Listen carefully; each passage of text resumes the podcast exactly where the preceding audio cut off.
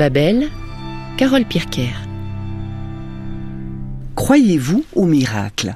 Et quand on prononce ce mot, parle-t-on de magie, de sagesse ou encore d'autre chose La Bible contient plusieurs de ces récits extraordinaires. Le pasteur genevois Marc Pernaud les a lus et relus. Il nous donne ce matin quelques clés de compréhension qui pourraient nous titiller. Bienvenue dans Babel.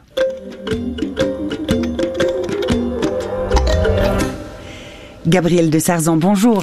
Bonjour Carole. Alors c'est vous hein, qui vous êtes intéressé à cette thématique des miracles sur les pas du pasteur genevois Marc Pernaud.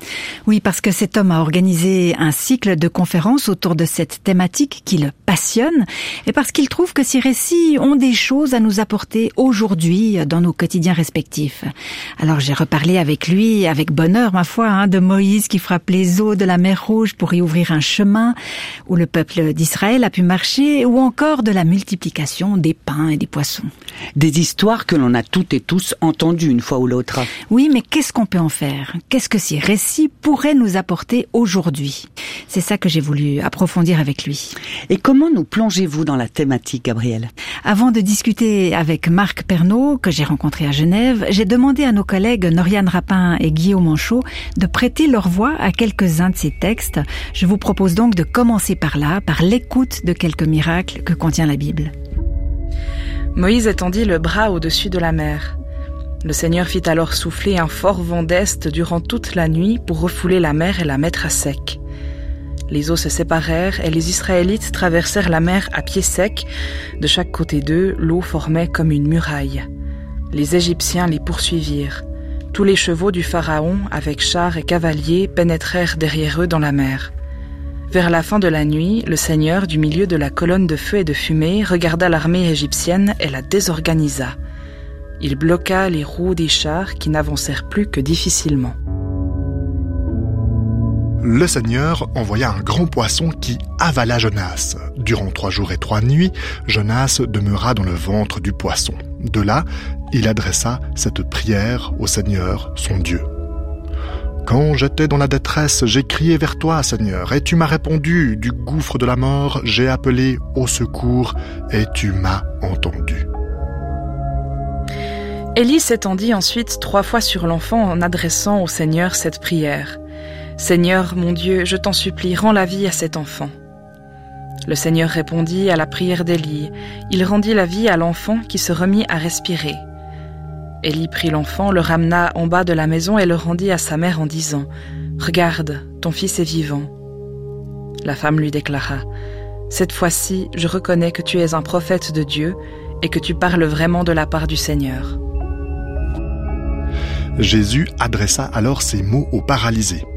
Je te le dis, lève-toi, prends ton lit et rentre chez toi. Aussitôt, l'homme se leva devant tout le monde, prit le lit sur lequel il était couché et s'en alla chez lui, louant Dieu. Tous furent frappés d'étonnement. Ils louaient Dieu, remplis de crainte, et disaient Nous avons vu aujourd'hui des choses merveilleuses. Jésus dit alors Faites asseoir tout le monde. Il y avait beaucoup d'herbe à cet endroit. Ils s'assirent donc, ils étaient au nombre d'environ cinq mille hommes. Jésus prit les pains et après avoir remercié Dieu les distribua à ceux qui étaient assis là. Il leur donna de même du poisson autant qu'ils en voulaient. Quand ils eurent tous assez mangé, Jésus dit à ses disciples Ramassez les morceaux qui restent afin que rien ne soit perdu. Ils les ramassèrent et remplirent douze corbeilles avec les morceaux qui restaient des cinq pains d'orge qu'on avait mangés. Les gens, voyant le miracle que Jésus avait fait, déclarèrent cet homme est vraiment le prophète qui devait venir dans le monde. Marc Pernaud a entendu plusieurs récits de miracles dans la Bible. Pour vous, c'est quoi un miracle, avant tout? Alors un miracle, c'est quelque chose qui ne devrait pas arriver, qui ne peut pas arriver, et puis qui arrive comme une merveille, comme un franchissement possible, comme une, un supplément de vie qui arrive, comme quelque chose qui nous construit, qui nous répare, qui nous ouvre un nouvel avenir, absolument inouï, inconnu, surprenant, improbable. Vous vous êtes intéressé, vous, à ces miracles, hein, puisque vous donnez plusieurs conférences euh, actuellement ici à Genève. Alors, Comment est-ce qu'il faut comprendre que la Bible contient ainsi euh, plusieurs récits de ces miracles Alors oui, c'est vrai que surtout dans la première partie de la Bible et puis dans les évangiles, il y a pas mal de récits de miracles. Et ils sont tout à fait étonnants et ils sont même tout à fait fondateurs, en particulier cette traversée de la mer Rouge par Moïse et les Hébreux, ça devient un point fondamental de la Bible puisque cette référence traverse le catéchisme fondamental juif, mais aussi euh, l'évangile. On le voit avec Pâques, qui est la mémoire, la façon de vivre euh, cet événement. Alors dans l'évangile, il y a aussi beaucoup de miracles. Euh, même l'évangile selon Marc, il y a un tiers de l'évangile, ce sont des récits de guérisons miraculeuses, entrecoupés avec des enseignements et des paraboles de Jésus. Alors je crois que c'est fondamental parce que il y a un enseignement dans la Bible, c'est vrai, mais pas tellement formaté. C'est pas tellement un, enseignement comme celui de la philosophie grecque qui essaye de formaliser une pensée. Le récit biblique, il essaye de transmettre aussi quelque chose qui est de l'ordre d'une sagesse de vie, une théologie, une foi, mais il essaye de le transmettre par le récit. Et donc, euh, ce récit est une façon de communiquer un enseignement, mais c'est aussi plus que ça. C'est une façon d'essayer de nous transmettre euh, une vie supplémentaire, euh, quelque chose qui nous vivifie. C'est donc un enseignement, c'est vrai, mais c'est plus que ça. C'est une expérience de lecture à faire qui nous propose une formation, qui nous propose d'entrer nous-mêmes dans un mouvement. Et à qui ça s'adresse peut-être? Mais justement, ça s'adresse, je pense, absolument à tout le monde. Parce que finalement, cette expérience qui fait que le texte se met à parler de nous, c'est nous qui sommes Moïse, c'est nous qui sommes les Hébreux, c'est nous qui sommes les Égyptiens, c'est nous qui sommes l'aveugle, le muet, le paralytique qui n'arrive pas à avancer. Personne ne peut faire cette expérience à la place d'un autre. Donc, euh, on peut prendre ces textes et puis essayer de les vivre comme si ça parlait de nous, en fait. Et ça, c'est assez puissant, en réalité.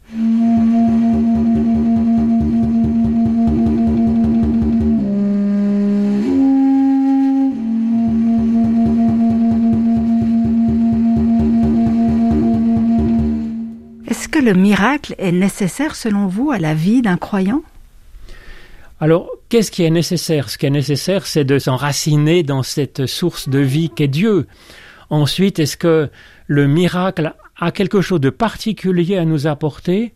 Ben, Je pense, oui. Alors, cela dit, celui qui est euh, allergique au récit de miracle, il a le droit d'être allergique au récit de miracle et puis euh, de trouver euh, son pain, son miel et sa boisson dans d'autres formes. C'est la richesse aussi de la Bible, c'est cette diversité.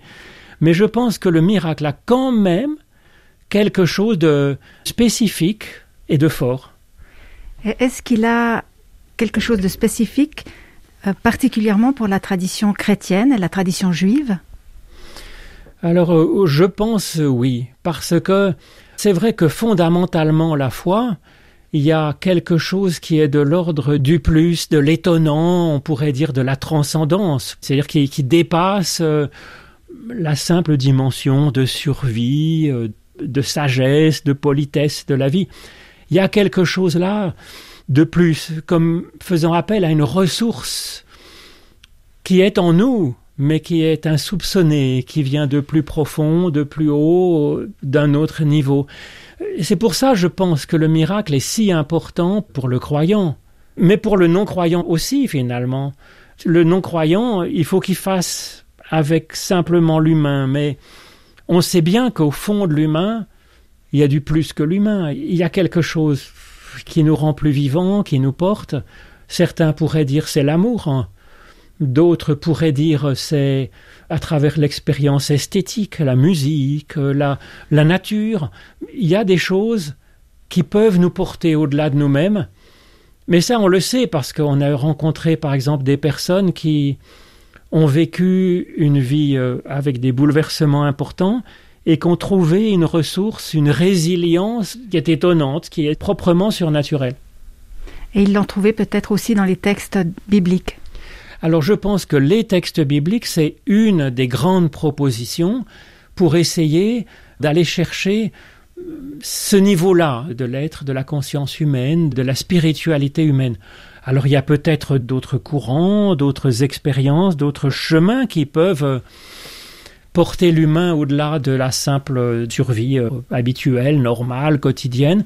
J'ai rien à en dire. En tout cas, il y a dans la Bible quelque chose d'extraordinairement puissant qui nous ouvre à une source, une spiritualité, une réflexion, une méditation, une prière qui vraiment peuvent aider une personne humaine à vivre plus pleinement son existence et puis à avoir une robustesse aussi peut-être face à ce qui arrive dans la vie, tout à fait remarquable.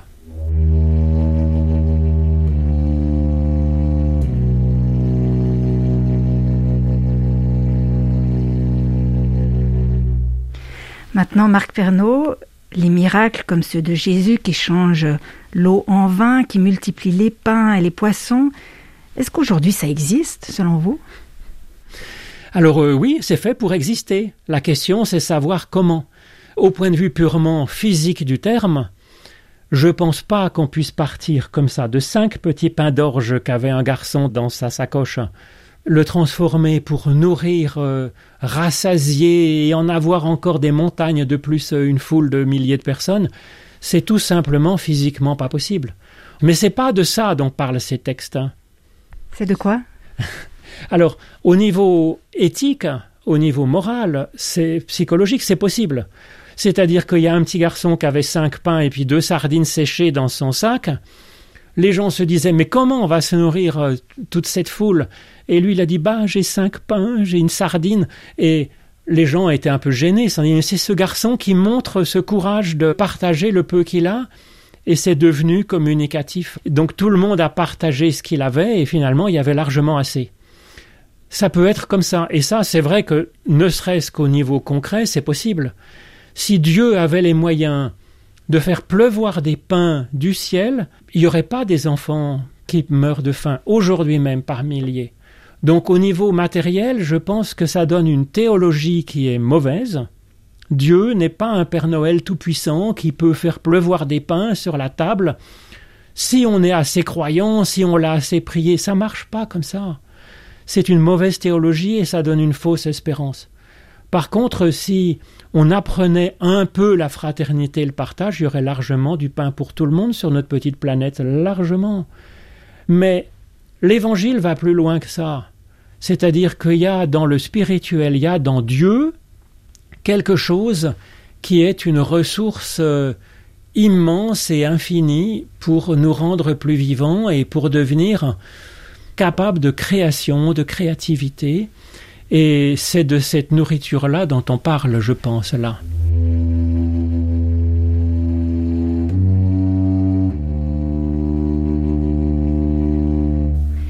Marc Pernaud, pourtant, certains mouvements chrétiens imposent les mains et procèdent à des miracles.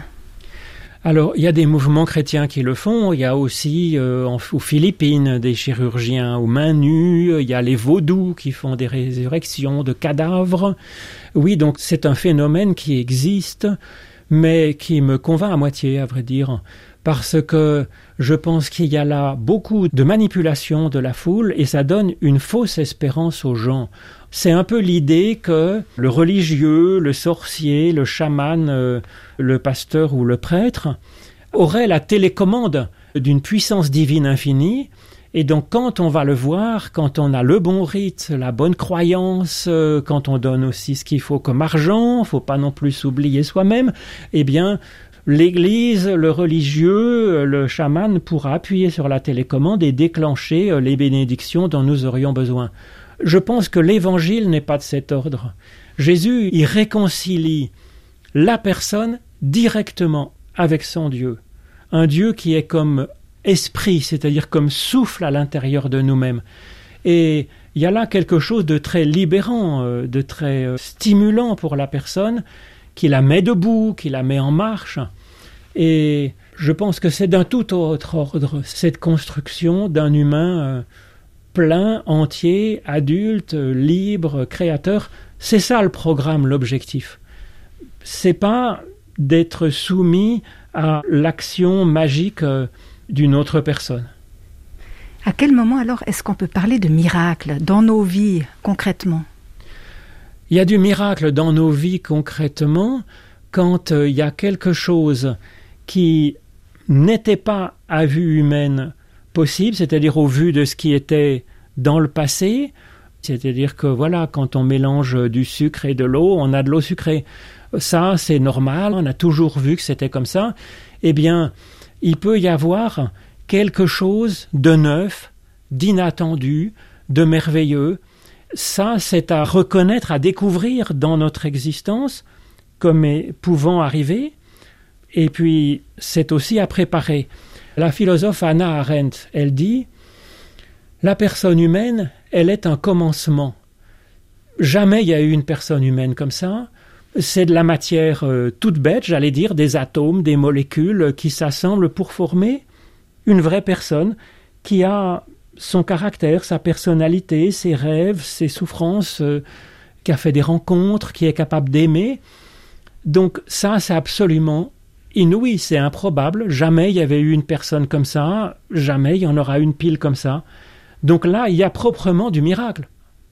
Et donc chaque personne est un commencement. Et elle a la vocation d'apporter quelque chose d'unique dans le monde, et donc est un commenceur ou une commenceuse, si je puis dire, est appelée à être source de quelque chose d'inouï, de jamais vu, euh, de tout à fait nouveau dans le monde, donc être source de miracles, de totalement imprévus et de potentiellement magnifiques.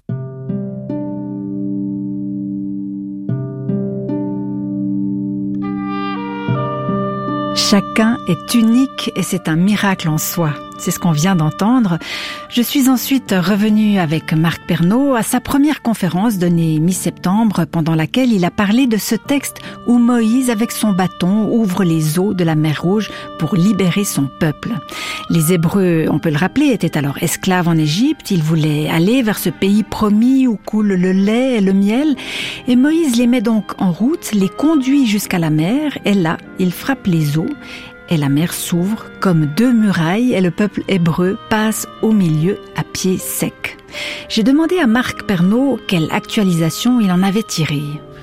Alors ça nous dit d'abord un franchissement possible. Il n'y a pas de situation totalement bloquée, totalement impossible, et la puissance de Dieu, de la foi, du spirituel en nous, est quelque chose qui peut trouver, fabriquer des franchissements inconnus et que nous n'imaginions même pas. Alors pour une personne qui est dans la dépression, qui est dans des situations épouvantables, je pense que ce n'est pas une espérance illusoire. C'est quelque chose qui peut rouvrir le désir, rouvrir l'imagination, rouvrir notre façon de chercher, de s'unir avec d'autres, de retrouver des forces nouvelles. Ça, c'est la première chose, c'est ce franchissement, cette euh, nouvelle création qui nous ouvre vers une dynamique de vie. La deuxième chose, c'est cet Égyptien qui nous opprimait, qui est noyé. L'apôtre Paul compare cette traversée de la mer Rouge par Moïse et les Hébreux à un baptême. Donc le baptême, c'est quelque chose qu'on reçoit individuellement, et qui nous fait entrer dans une nouvelle dimension de vie et qui noie quelque chose qui est de l'ordre de ce qui nous aliénait, de ce qui nous tirait vers le bas. Donc, cette traversée de la mer Rouge, c'est une ouverture vers une vie future, une vie meilleure, mais c'est aussi comme une purification de notre être.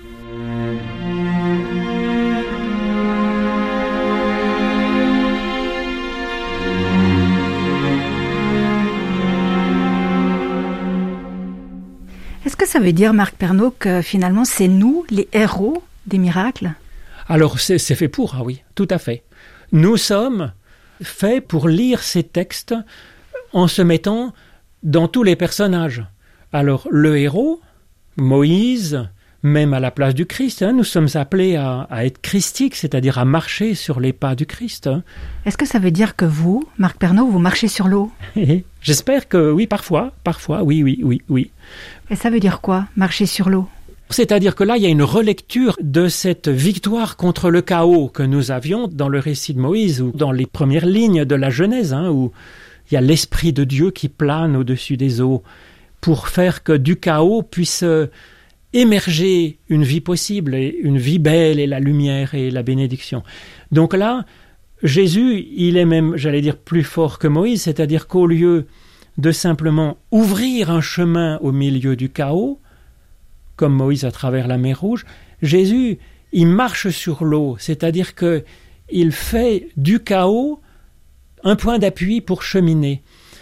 Dans l'existence, par exemple, on connaît des personnes qui ont traversé des maladies terribles, des accidents très difficiles.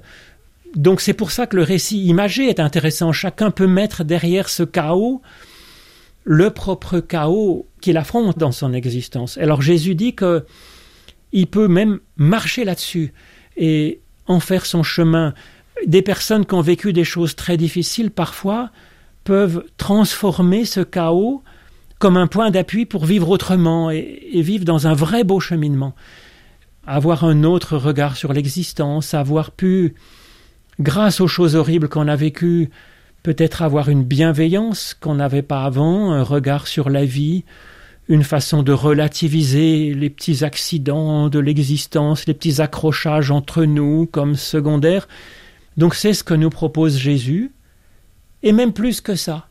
Vous disiez être le héros de l'histoire, on devient même là cette sorte de présence divine à la surface du chaos pour rendre la vie bonne possible.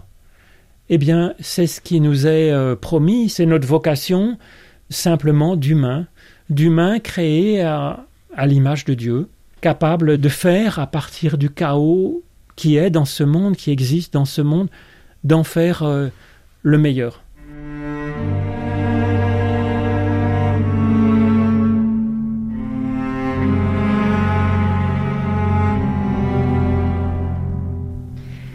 Vous avez aussi, Marc Pernaud, évoqué la manne, cette nourriture euh, qui vient du ciel, hein, nourrir le peuple d'Israël pendant 40 ans dans le désert, ça devait quand même être ennuyeux de manger toujours la même chose. Est-ce que ça peut vouloir dire que le miracle manque parfois de saveur?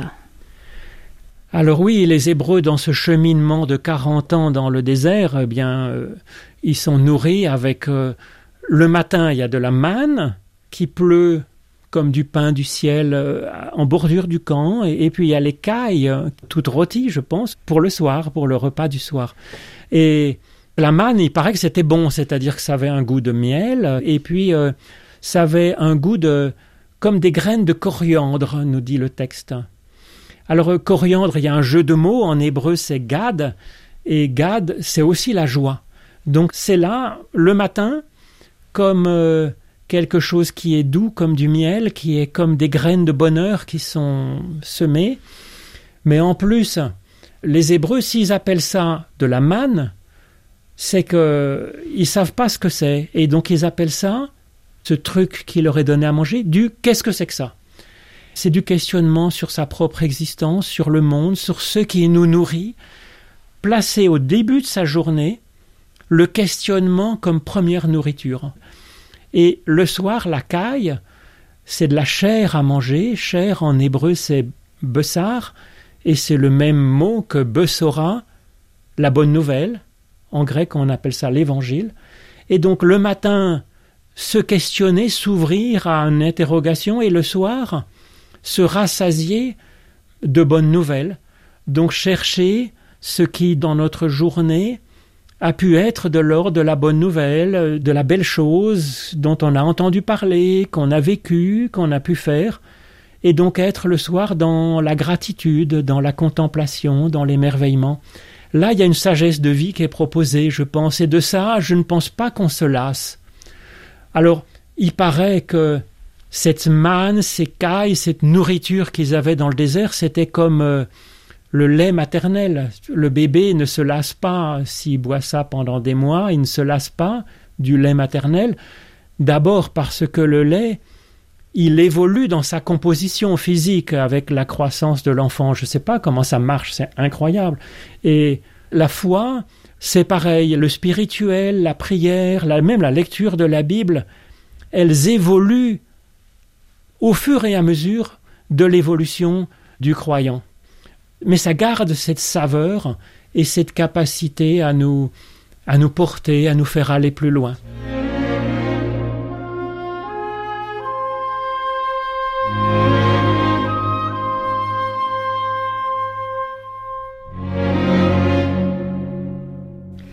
Vous avez, sauf erreur, catégorisé les différents miracles qui existent dans la Bible. Et puis, vous avez parlé des miracles qui ressuscitent. Qu'est-ce qui doit ressusciter dans la vie des, des personnes? Alors ça, c'est vrai que c'est sans doute le plus grand des miracles, mais peut-être que le mot ressusciter, on a l'impression que c'est comme un retour en arrière, alors que dans le grec de l'évangile, c'est pas du tout un retour en arrière. C'est un mot très banal, c'est se réveiller, ou s'éveiller, ou se lever. C'est donc quelque chose qui est très concret, se mettre debout. Quand on est debout, on est d'abord dressé vers le ciel, on a les pieds sur terre, on a les mains libres pour faire des choses et les pieds déjà sur le sol ben, pour avancer, pour marcher, pour cheminer. Et puis s'éveiller, s'éveiller, c'est pas être la marionnette de ce qui nous arrive, c'est pas être dans ses rêves, ses imaginations, ses fantasmes. S'éveiller, c'est s'éveiller à son propre désir, s'éveiller aux merveilles du monde, s'éveiller pour euh, parler, découvrir, créer. Donc c'est ça qui nous est proposé à travers les résurrections. C'est un éveil à une vie vivante, à une vie au-delà de la simple survie, au-delà justement de la maladie, la souffrance, la croissance de notre corps, c'est la première strate de notre être, bien sûr, mais il y en a bien d'autres pour faire un humain en forme. Et ça parle de l'éveil d'un supplément d'être et de création qui est promis. Et c'est ça qu'on découvre en Christ, je pense. C'est cette vie vivante, cette vie euh, d'humain dressé, éveillé, vivifiant. C'est cette expérience-là, je pense, qu'on a à faire et que nous propose ces récits de résurrection.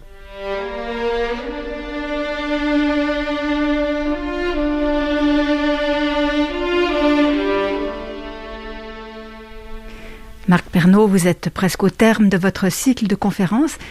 Qu'est-ce que vous avez voulu susciter auprès des personnes qui vous ont entendu?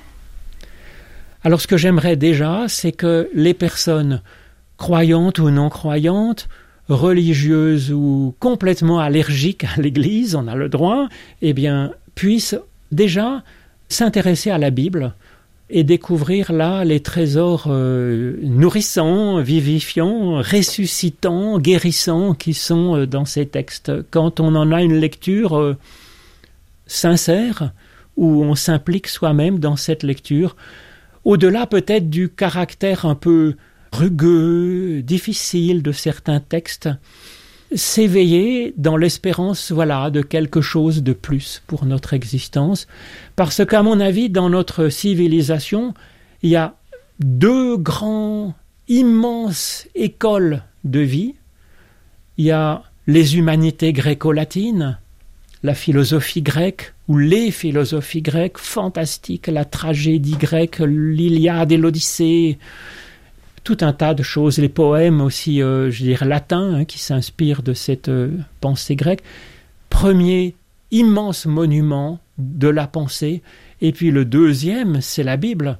Et nous avons ces deux trésors.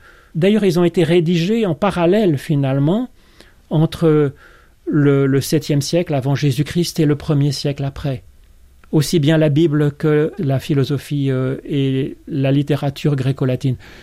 Et ensuite, il y a eu un dialogue entre ces deux monuments, entre ces deux ensembles de textes, ces deux pensées, qui durent depuis 2000 ans finalement. Et nous sommes profondément nourris, pétris, construits dans notre conscience, dans notre culture, par ces deux monuments. Or, si tout le monde peut lire facilement euh, l'Odyssée, par exemple, même si on ne croit pas spécialement en Zeus, en l'Olympe et au Cyclope. La Bible, c'est plus compliqué. Pour certains chrétiens, c'est devenu quelque chose qui tombe du ciel comme un texte sacré, quoi, dans la lettre même de ces témoignages anciens. Et donc, du coup, c'est quasiment intouchable. Ou alors, il y a une lecture traditionnelle dans leur Église qu'il ne faut surtout pas remettre en cause sans faire preuve d'infidélité à Dieu. Et pour les non-croyants, c'est un texte qui est réservé aux croyants. Dans les deux cas, ça mérite mieux que ça.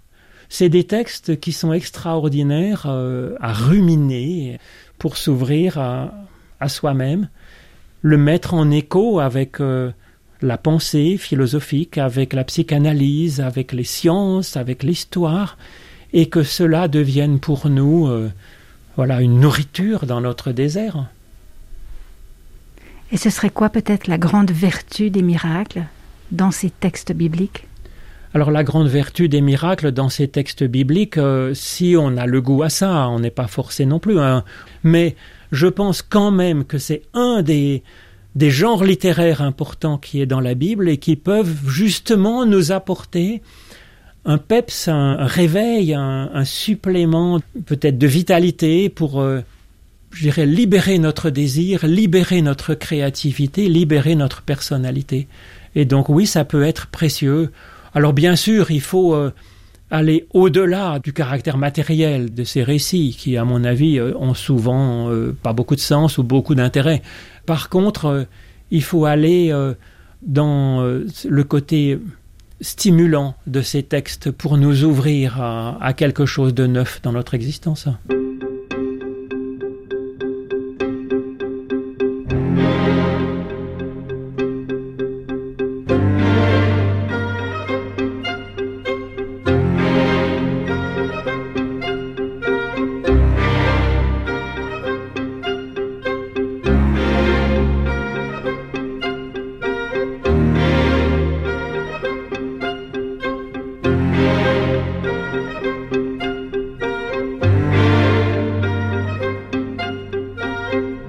C'était à l'instant le pasteur Marc Pernaud qui parle des récits de miracles, des miracles qui libèrent notre désir, notre créativité et notre personnalité, Gabriel de Sarzan. Oui, et qui peuvent nous rendre finalement plus féconds. Et si l'on veut l'entendre à ce propos, il y a encore une conférence à suivre, hein, je crois. Oui, c'est ce mardi 6 octobre de 12h30 à 13h30 à l'espace Fusterie à Genève. On peut sinon écouter ces conférences sur le site héros biblique au pluriel.ch, héros-biblique.ch ou encore sur le site je cherche Dieu.ch. Gabriel de Sarzan, merci beaucoup de ces précisions et pour ce sujet sur les miracles qui donne à penser, sujet que l'on peut retrouver à tout moment sur notre portail thématique rtsreligion.ch. Sébastien Meucli qui signe la réalisation de cette édition. Merci à lui et merci à Nicole Fontana, notre attachée de production qui œuvre fidèlement en coulisses.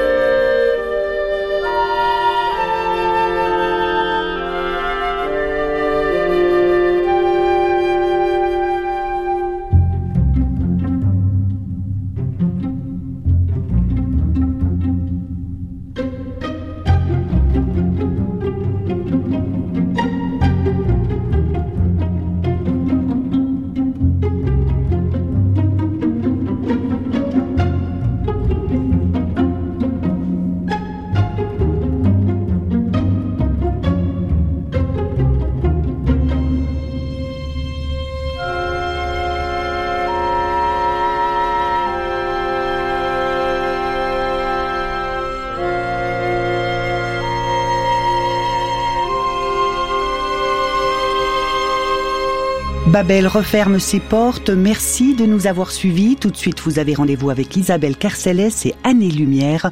Excellente suite de dimanche sur Espace 2.